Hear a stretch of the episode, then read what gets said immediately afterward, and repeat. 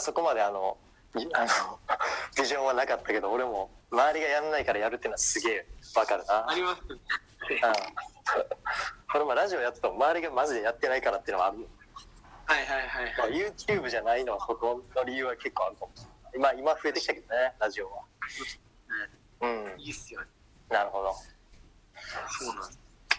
結構あれやねあのあごめんごめんどうぞ。その旅し始めた理由としてうんうんモテたかったんですよすごく。あいいね。そうなんです。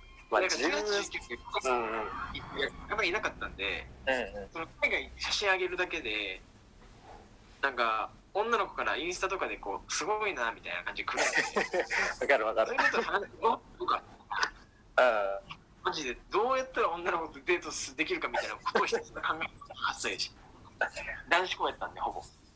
その話ってさその中高生とかの前でもするよね。いやしますします。うんそうやね。一番刺さるとこかもね。いやそうなんいや間違いないな、うん、確かにね。海外行ってるっていうのがもうかっこいいもん。そう。そうそう思ったんですけどそれも僕とか僕らの価値観なだけであ逆になんかかいあいつ海外行きまくってちょっと頭おかしいんじゃないぐらいの感じで周りから見られてしまったんで。あだからなんかあのまだまだ世界が俺についてきてないなみたいな。当時は調子乗ってたまあでもあれかもね。その土地柄もあるかもね。そのトヨタっていう。うんそのえひあのなんか愛知？愛知の中ではい。なんなんとかなるやん。そうですね。うん、トヨタ帝国があるからその経済圏の中であの一生を終えることもできる県ではあると思うから。ゆりかごから墓場まで ね。なるほど。海外でなんか一番こう衝撃受けたとか今に影響を与えてる体験とかってありますか？海外に行ってですか？うん。あー。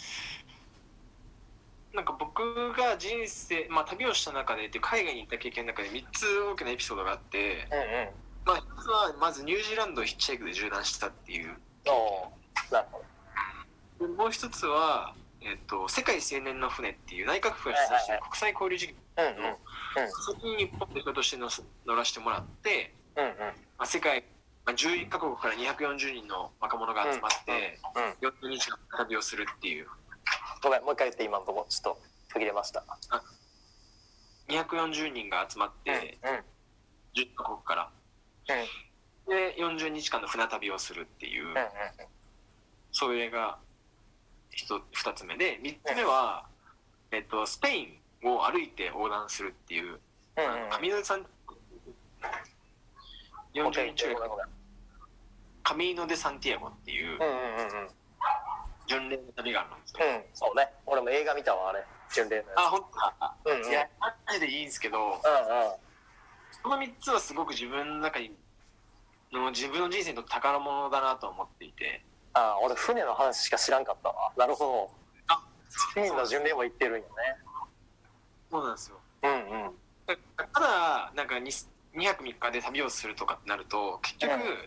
まあ、仲間と行ってなんかホテルの人と喋ってレストランの人と喋って、うん。ガイドさんと喋って帰ってくるみたいなそういうのじゃなくてうんなんか本当違う全然違うアイデンティティを持った人たちと温度感のある関わりをする中でうん。なんかいろんな日本の課題が見えてきたりとかする、うんうんうん。僕はものすごいその3つの旅から帰ってきて思ったのは、ものすごく抽象度の高い言葉になるかもしれないですけど、なんで日本人はこんなに目が死んでるんだっていうでこれはなんか僕の完全主観なんで分かんないんですけど、なんですよね。それは自分の小回りの工場の人も含め。なんか人生なんかもうちょっとよく生きれんのになみたいなもっとみんな幸せに生きていいはずなのになみたいな。どうやったらみんなもっと幸せに生きれるんだろうみたいなことを考えさせられたのは、その3つでしたね。もう明らかにみんなこわすぎて、なるほどなそっか。じゃあその3つを通じて一番自分が思ったのが日本人の目が死んでるってことそうです。えいやそれはもう俺も死んでたもともと死んでた人間なんですごい痛いほど気持ちが分かる でなんかやっぱ一人一人が悪いっていうよりもこの今のシステムというかね風土というかそれが結構やっぱり真面目ななんていうんだろう国民性がゆえにみんなその真面目に 真面目じゃないとダメみたいなのに縛られてるというか、うん、そういうのはすごいあるなと。そうですね。思うねなるほど。なんか教育にたどり着いたというか。うんうんうんうんうんそうそう。まさに今からその未来の話をしてもらおうかなと思ってて。ああ本当ですか。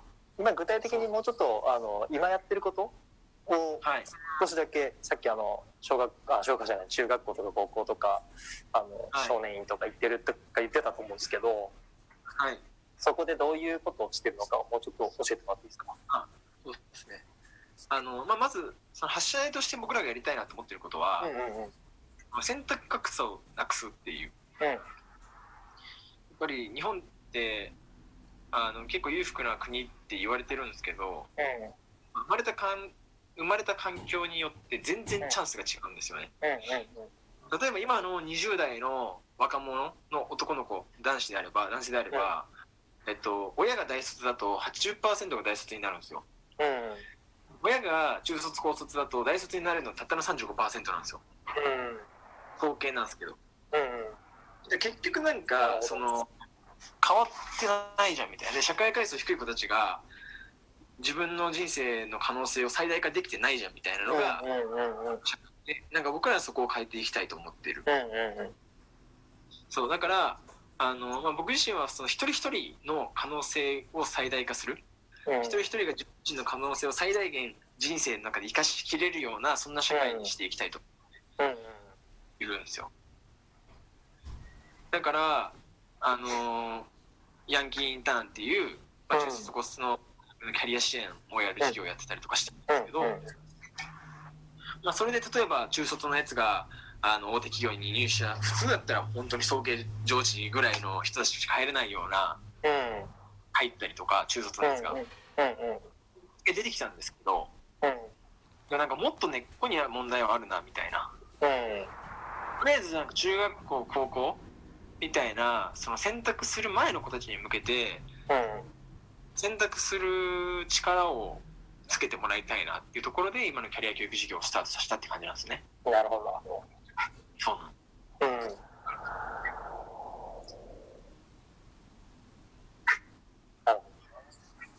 大丈夫。ああ。あ大丈夫です。今日。特に今その力入れてる、えー、ところがまあそこだと思うんですけど、はい、具体的にはこうそのヤンキーインターとかあどういう内容をやってるのかちょっと教えてもらっていいですか？あヤンキーインターンは、えっと、中卒高卒の、まあ、18歳か24歳の若者、うんうんえー、のサービスで、えっとまあ、半年間、うん、食費とあとは住む場所供する無料で、うん、参加費も無料なんですよ。うんうん。